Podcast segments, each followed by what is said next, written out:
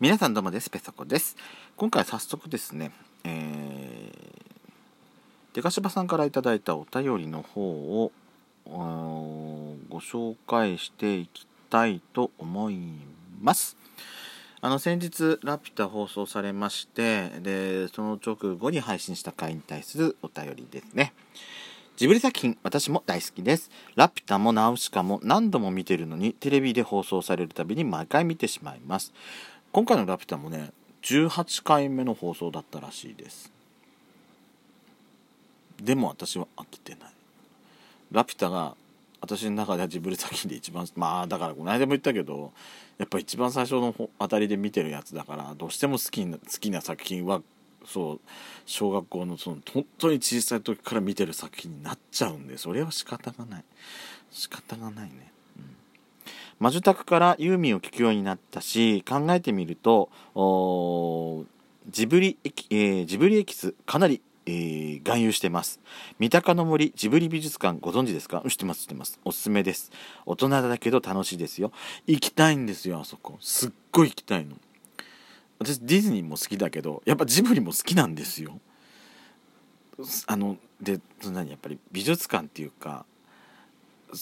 なんかそう見て回るのってすごい楽しくて。私はあのほら那須にあるさテレビアミュージアムにあの隣のトトロ展って言いますか。ね。隣のトトロの世界をぬいぐるみで表したり大きいトトロがね一緒にいるあそことか猫バスに乗れたりとか大好きなのああいうの。だから今ほらあの今度ほらジブリパークできるじゃないですか。すっごい行ってみたいんですよ。まあちょっと段階的にあの私でもね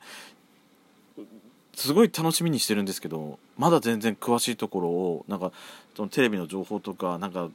雑誌ガイドブックみたいな情報とか全然入れ手に入れてないんでなんかこの間の「ラピュタ」の時も昨日の昨日っていうかこの間のそのトトロの時もかしらあのジブリパークのなんか最新映像みたいなのがやってたみたいですけども行きたいよね。やっぱりディズニーランドディズニーシーちゃんそのディズニーの世界に入り込めるっていうのはもう私たち体験してるじゃないですか。ジブリの世界に入り込めるってすごくや体験してみたいっていうか私その愛知9泊行ったんですよ学生の時に。その学生その研究室のその旅行の中の一つのね行くところっていうことで行ったんですけど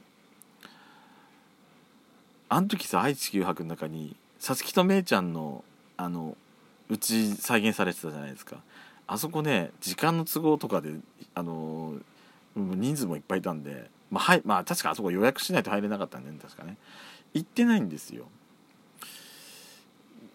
見た見てみたいっていうのがねすごいジブリの世界とかいいな行きたい行きたいね。行きたいよね。行きたい。なんかすご世界観に入り込みたい。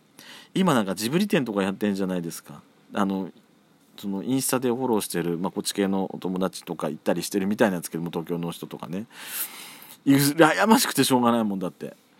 あのなんかリールみたいなの流れてくるにはもう動くわけじゃん。もう臨場感あるわけじゃん。すっげえ羨ましいと思って。あのもう行きたくてしょうがない。行きたくてしょうがない、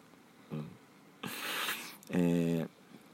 山形を舞台に舞台にした思い出ポロポロ。正直上映当時はピンとこなかったんですけども山形愛に目覚めた最近のデカシマさん的にはご当地巡り聖地巡礼の旅の予定のために久しぶりに鑑賞したくなりました。来年の紅花のシーズンが楽しみです。メッセージを打ち込んでいたら自分のジブリ愛が自覚以上に大きかったことに気づきました。いいことよ。デカシマさんほとんどこんなメッセージ。えデカシマの本当このだから本当こって言わないの。本当こって言っちゃダメ。あの人の影響を受けちゃダメ。もう本当に。失礼しました。あの本当に。いやでも本当こもいいいい。私もたまに使うからいい。本当こもいい。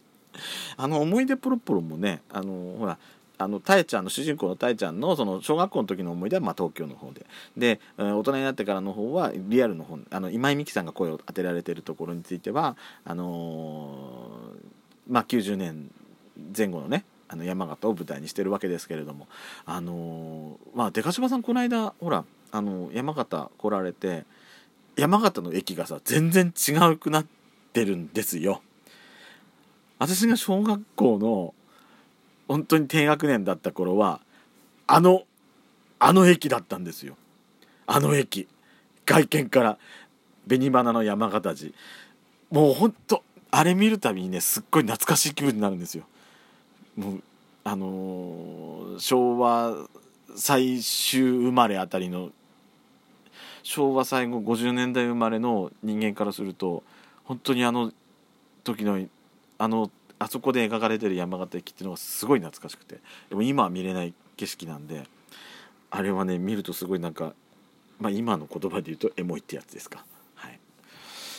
楽しいですよね。やっぱ聖地巡礼って。この間やっちゃんと紅花見てきましたけどもあのほらあのー、この間載せたこの間のインスタに載せた「紅花」は多分ね思い出ポロポロの舞台になってる高瀬地区の方で撮ったやつだったはずなんですよ。だからあのまあちょっとでも見頃も終わりの賭けの時期だったんでちょっとあのちょっと色くすんじゃってたりはしましたけど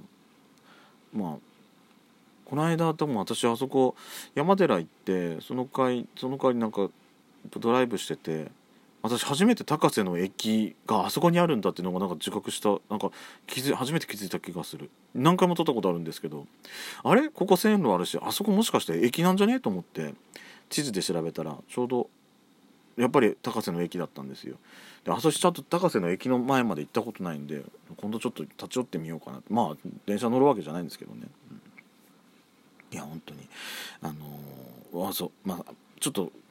あのほらでかしばさんちょっとお便りでいただいてたマジタクからユーミン聞くようになったってそのジブリの音楽の話もね今度あのー、まあペソドコなりドスコイラジオの方でなりちょっと話してみたいと思います。あのメッセージいただいたのにちょっと全部が全部に答えられなくて本当に申し訳ないです。あのー、私喋り出すと止まらなくなっちゃう。じゃあ前編今回このジブリの話にすればいいじゃんって話なのよね本当はね。なのよ。そうしよっか。そうしちゃおっかな。それもありだね。はい「ドスコイラジオスピンオフ。ペソドコ」ペソコのそこそこ。どうでもいいこと。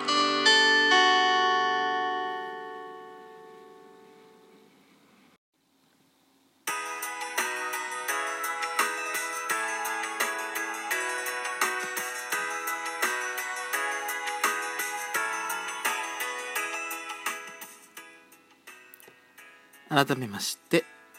ドスコイラジオスピンオフペソコペソコのそこそこどうでもいいことお相手はペソコです。そうね。ちょっとジブリ一本に絞っちゃいましょう今回。まあ歌の話はまた別の時にね話すとして、まあ、これあれかな？ドスコイラジオの方でやっちゃんと一緒に話した方がなんか2人で話した方が盛り上がるのかな？もしかするとね。まあ、ジブリについての話なんですけれどもあの本当に好きだって人は毎回見て DVD ブルーレイ買うじゃないですか。あの大概の人は私多分同じだと思うんですけどまあ私ディズニーについてもですけど全部が全部の DVD 持ってるわけではないんですよ。ええ。ええええええ。一時期はさ出たら必ず買うみたいなことしてたんですけど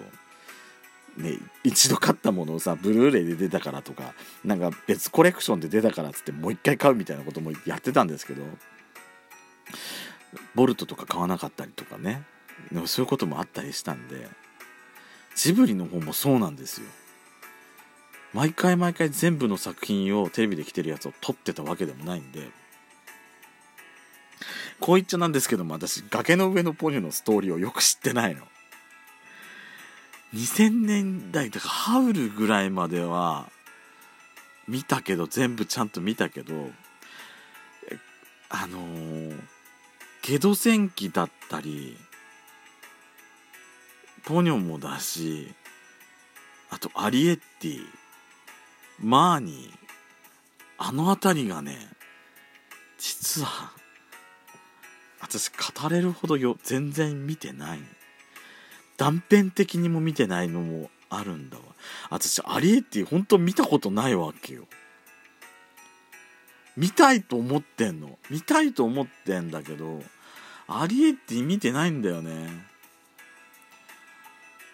あとマーニーマーニーなんかさすっごいストーリーが気になっちゃって。ウィキペディアで調べて、ね、見る前にネタバレ見ちゃってどういう話か見ちゃってあ見たいと思ったのにまだ見てないのよマーニーも。矛盾してんだな。いや見たいんだよね。で風立ちぬは一応風立ちぬと国立小皿も国立小皿じゃない国立小皿じゃない国立小皿ってなんだよ。どんなお皿だよ。国立小坂も見た。あれは見た。国立小坂は見た。うん。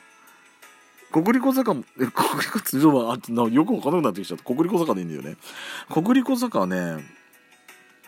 最初からじゃなくてテレビでパッてつけてああ今日国立小坂やってんだと思って見て見始めたら止まんなくなっちゃって最後まで結局見た。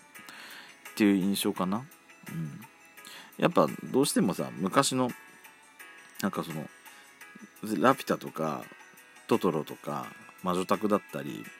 紅の豚だったりなんかストーリー展開こうこうこうがあって最後ガチッとこう締めるっていう感じのストーリー構成ではないじゃないですか国立小坂とかって。まあまあ絵が好きな人からしたらいやそういうそういやちゃんとしたストーリーになってるよって言われるかもしれないですけどなんかそのスカッとするような話の展開ではなくないのかなっていう気はするんですけどでも、うん、なんか引き込まれるストーリーだったなと思って見てましたね、うん、なんかこんなこと言ってたらやっぱりこうやって時間がなくなるのっていうことでまた。